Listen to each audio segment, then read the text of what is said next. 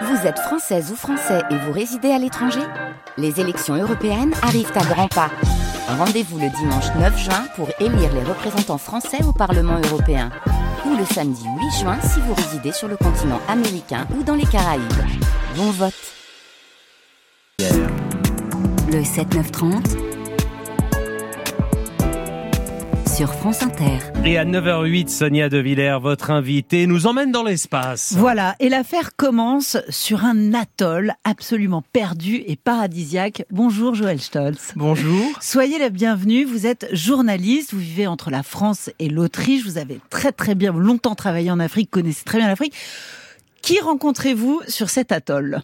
Alors, je rencontre le, les, les, gens que j'avais en fait connus à Tripoli au milieu des années 90, c'est-à-dire voilà, en Libye, Lutz et Suzy Kaiser. Suzy Kaiser était la troisième épouse de Lutz. Je ne connais pas les deux précédentes, mais, mais j'ai bien, j'ai bien connu celle-là.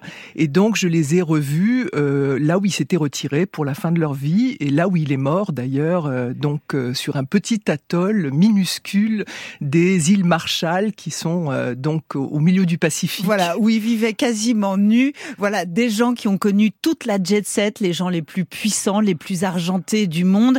Ils ont eu une vie totalement dingue. Ils vous l'ont raconté. Ça a été un premier reportage pour vous avant de décider d'en faire un livre qui s'appelle le projet Votan et qui est paru euh, au Seuil. Euh, lui, en quelques mots, euh, Joël Stolz, euh, c'est une sorte d'Elon Musk avant l'heure. Oui, je crois que ça a été sa tragédie, c'est-à-dire il, il avait la même idée au fond qui était de faire baisser les coûts pour lancer des satellites, pas des missions habitées bien sûr parce que ça ça coûte beaucoup plus cher et il avait l'habitude de dire euh, la NASA utilise des, des Rolls-Royce pour transporter des sacs de ciment et en fait, il faut faire beaucoup plus simple. Donc c'était ça son idée, mais il n'a pas compris qu'il faut contexte... faire beaucoup plus simple et il faut savoir recycler les matériaux de l'espace. Oui, il faut savoir recycler et il faut aussi utiliser des, des, choses qui sont produites industriellement, donc qui coûtent beaucoup moins cher que ce qui est produit pour la NASA, bien mmh. sûr, les prototypes. C'était ça son idée, mais il n'a pas compris que le contexte euh, international ne s'y prêtait pas du tout. Allez, on se replonge dans la conquête spatiale et on va vous raconter ensemble l'histoire complètement folle de cet ingénieur allemand euh, assez allumé, hein, euh, qui se sera coquiné avec les pires dictateurs africains pour, euh, pour, pour réaliser son rêve de l'espace. Le président Kennedy en 1962. We choose to go to the moon. We choose to go to the moon. We choose to go to the moon in this decade and do the other things. Not because they are easy, but because they are hard. Because that challenge is one that we're willing to accept and one we intend to win.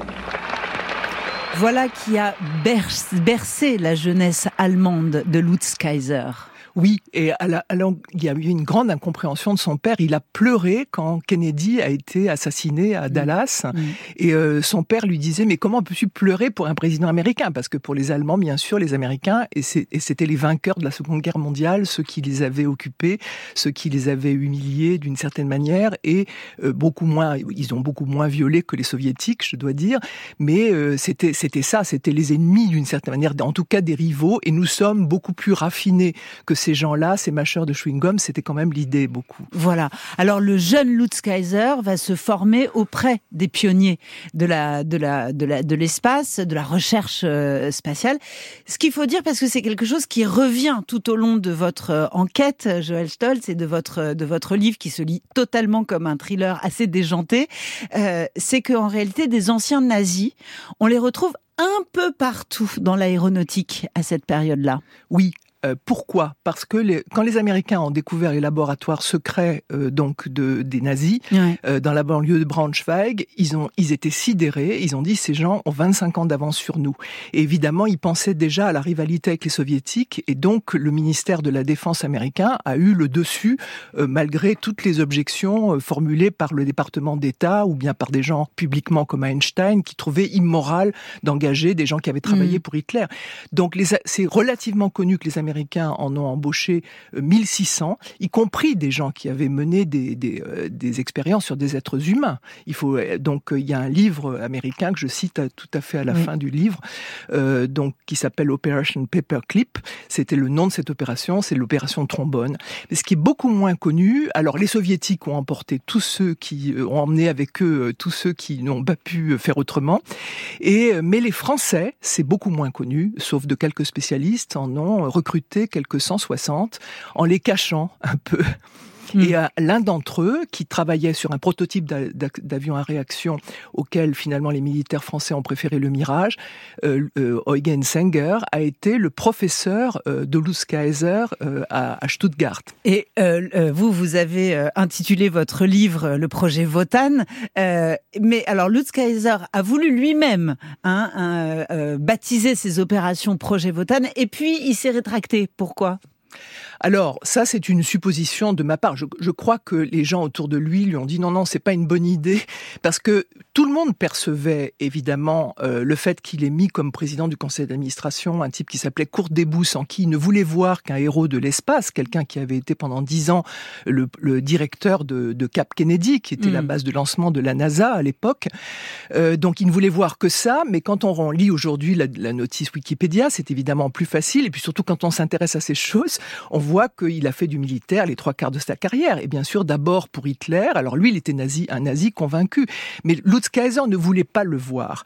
Et, et donc, euh, je pense que son entourage lui a dit non, non, c'est peut-être pas une très bonne idée. Mais il trouvait que c'était une idée géniale. Entre autres parce que les Américains utilisent des noms de fusées, euh, de, des noms de dieux ou de, de déesses euh, du panthéon romain. Et Wotan, qu'est-ce que c'est? Alors, Wotan, c'est le nom du dieu de la victoire dans le panthéon germanique. Et hmm. l'idée de Kaiser, c'était mais pourquoi nous, on ferait pas pareil. C'est ça, bah parce que en fait, les nazis se sont abreuvés de cette mythologie-là, et donc ça fait mauvais effet. On va vous faire écouter la voix de Lutz Kaiser, puis ensuite vous allez nous raconter comment Lutz Kaiser est arrivé en Afrique.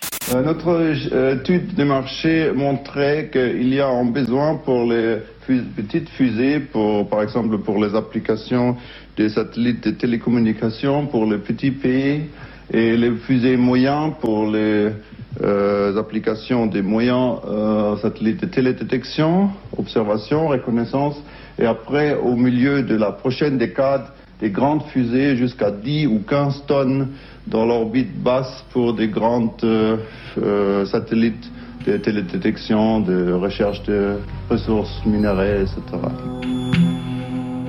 Lutz Kaiser cherche de l'espace.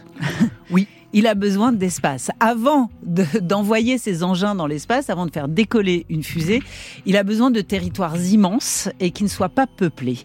Euh, il va s'installer au Zaïre et c'est Mobutu qui va lui donner euh, le premier, les moyens de réaliser son rêve. Alors Mobutu était à l'époque certainement au sommet euh, de son prestige international. On le sait très peu aujourd'hui, mais avant, il avait quand même rendu visite à Mao, il avait rendu visite à Kim Il-sung en Corée du Nord, enfin, etc. Et donc, il était un peu au sommet. Il était le seul chef d'État africain, je crois, invité au sommet de l'OPEP à Alger. Donc, il était au sommet de son prestige. Mm. Et il pensait encore avoir de l'argent. Ça n'a pas été le cas après.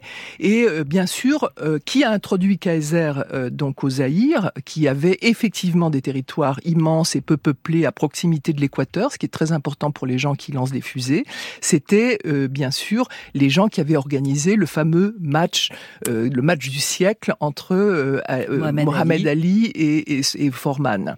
Et donc les gens qui avaient organisé ce match ont introduit Lutz Kaiser auprès de Mobutu et Mobutu a donné son accord selon Kaiser en une demi-heure. Enfin, il avait certainement autre chose à faire aussi, mais euh, est, très rapidement, ça le séduisait l'idée d'avoir euh, deux, satellites, un satellite d'observation et un satellite, un satellite de télécommunication. Et ça marche. Et ça marche. Les premiers essais sont relativement concluants. Enfin, il y a évidemment, euh, on passe par toutes les étapes possibles et, imaginables, mais quand même, on réussit à faire décoller quelque chose. Alors oui, et c'est le moment. Il y a quand même des, des, des proto-fusées qui sont parties d'Afrique. Absolument. C'était bien sûr des essais parce qu'il faut faire plein d'essais avant de lancer mm. un satellite. Et donc le premier essai réussi, qui était euh, en début 77, a inquiété un peu toutes les grandes puissances. Elles n'étaient pas très nombreuses à l'époque et elles avaient un quasi monopole sur le spatial. Mm. Donc, ce qui a inquiété d'abord, alors ça a surtout inquiété les soviétiques et, leurs alliés qui étaient très nombreux à l'époque en Afrique, surtout autour de, du Zaïre. Et il faut se souvenir qu'il y avait le régime d'apartheid en Afrique du Sud, et donc l'argument selon lequel cette base spatiale servirait peut-être un jour à, à lutter contre un régime qui, qui serait post-apartheid en Afrique du Sud euh, avait euh, quelque chose d'assez convaincant. Parce que Lutz Kaiser a refusé toute sa vie de travailler pour les militaires. Il n'empêche que c'est l'angoisse, c'est-à-dire qu'on va envoyer des engins dans l'espace, on prétend qu'on va, on va mettre sur orbite des satellites, mais qu'est-ce que peuvent transporter ces engins et pourquoi pas des armes, évidemment oui, c'est un peu. C'est-à-dire quand on commence à voir Mobutu lancer des fusées depuis le Zaïre, euh, c'est quand même une panique généralisée. Alors, c'était une panique généralisée. Tout le monde euh, s'est demandé ce que c'était, ce que ce qu'il fabriquait. Euh, et bien sûr, l'idée de Lutz Kaiser, qui avait une certaine naïveté, qui était certainement un excellent ingénieur, c'était mais Mobutu, c'est un allié euh, de l'Ouest, donc il ne devrait pas y avoir de problème. Et de fait, il n'y a pas eu de gros problèmes jusqu'au moment où il est allé, euh, ayant été mis dehors par Mobutu sous pression de Giscard après euh, l'affaire de Kolwezi. Donc euh, Giscard avait sauvé la tête de, de Mobutu en faisant sauter la Légion sur Kolwezi. Et euh, du coup Mobutu pouvait plus lui refuser. Et donc et donc Valéry Giscard d'Estaing s'occupe de mettre fin à cette aventure spatiale africaine. Et évidemment les, les, hommes de Mobutu récupèrent toutes les installations, tout est préempté, tout est tout tout leur est arrangé. Ils ont perdu, ils ont perdu d'une fortune dans cette histoire. Alors, c'est surtout euh, quand ils sont allés au, en Libye. Mm. Alors, euh, on en parlera après de la, Libye. En, en, en Zaïre, au Zaïre, il ne pouvait plus lancer de fusée. Donc Mobutu et son ministre des Affaires, enfin le, type qui était le conseiller qu'il avait introduit auprès de hmm. Mobutu, Boula, euh, donc le, leur ont dit clairement non, de fusées. Mais le reste, vous pouvez continuer à faire des affaires. Donc ils ont gardé en fait une base assez longtemps euh, dans cet endroit du Zaïre qui est complètement dingue. Si on veut avoir une idée, il faut voir le film d'Oliver Schwem que Arte a remis euh, en ligne et qui s'appelle donc Fly Rocket Fly. Je sais plus quel est le titre français. Et euh, donc euh, Oliver qui a est tombé sur les, les, films qui avaient été tournés au Zaïre. Et donc, c'est vrai que c'est un film assez euh, irrésistible, surtout pour un Dans homme des paysages absolument somptueux. Avec Joël Stolz, il est 9h20. Vous écoutez France Inter. On va vous raconter comment cette aventure s'est déplacée en Libye jusqu'à la rencontre du colonel Kadhafi. Parce que c'est l'histoire aussi d'un homme qui a été presque amoureux de Kadhafi ne rien vouloir, ne rien raconter, seulement écouter, dormir dans l'après-midi, être réveillé avant minuit et tisser des chansons avec toi à ma côté. Je pense que ce serait, je pense que ce serait je pense que ce serait ma vie préférée. Et parfois, chantons-les.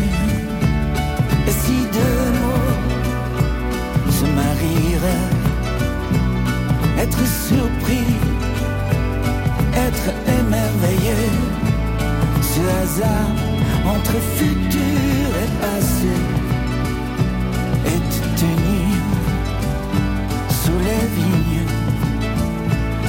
pense que ce serait, je pense que ce serait, je pense que ce serait ma vie préférée.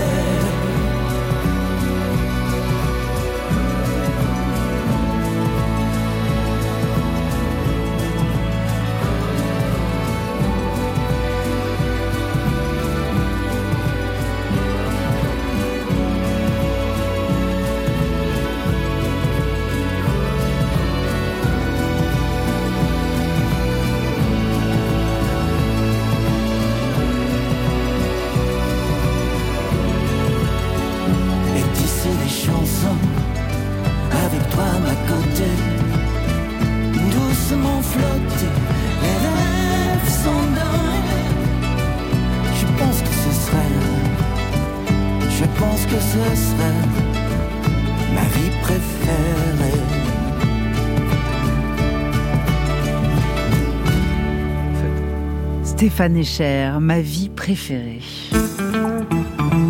France Inter, le 7-9-30, l'interview de Sonia De Villers. Cet homme est-il dangereux? C'est la question des questions. Charlatan pour les uns, génie pour d'autres, Kurt Kaiser est la figure la plus controversée des lancements dans l'espace. Le fait que les ogives des fusées de Kurt Kaiser puissent aussi renfermer autre chose que des satellites de télécommunication, des bombes ou des charges nucléaires par exemple, angoisse pourtant tous ceux qui s'interrogent sur le mariage paradoxal entre un ingénieur allemand obsédé par l'idée de prouver qu'il a raison et un Kadhafi imprévisible. C'est peut-être parce qu'ils savent qu'un scientifique est souvent prêt à s'allier avec le diable pour appliquer et vérifier ses théories. Et eh oui, c'est un pacte avec le diable que raconte le projet Votan, qui est votre livre Joël, euh, Joël Stolz, et ça vient de sortir euh, au seuil. Euh, on s'est dit que c'était la semaine du lancement de la fusée Ariane, qui va décoller vendredi, en tout cas on l'espère, et que c'était le bon moment pour raconter cette odyssée spatiale totalement allumée et pourtant bien réelle, mal connue mais bien réelle. Nous voici au tout début des années 80, euh, les Kaiser se font expulser euh, du Zaïre. En tout cas, ils ne peuvent plus y pratiquer leurs expériences euh, spatiales. Et ils vont chercher un autre espace. Alors, ils ont pensé à l'Argentine, ils ont pensé au Maroc. Le Sahara leur semble un bon endroit pour lancer des fusées. Et les voilà qui atterrissent en Libye. Il faut raconter d'abord l'histoire humaine qui lie Lutz Kaiser et son épouse à Kadhafi. Oui, alors lui était le premier parce qu'il la connaissait pas encore quand il est allé la première fois en Libye, mais il a été complètement charmé par Kadhafi, qui était tout à fait capable d'être un grand charmeur et, qui lui a raconté exactement ce qu'il voulait entendre. Oh, c'est passionnant la recherche spatiale. Euh, probablement, euh, Kadhafi euh, s'intéressait pas plus que ça au spatial.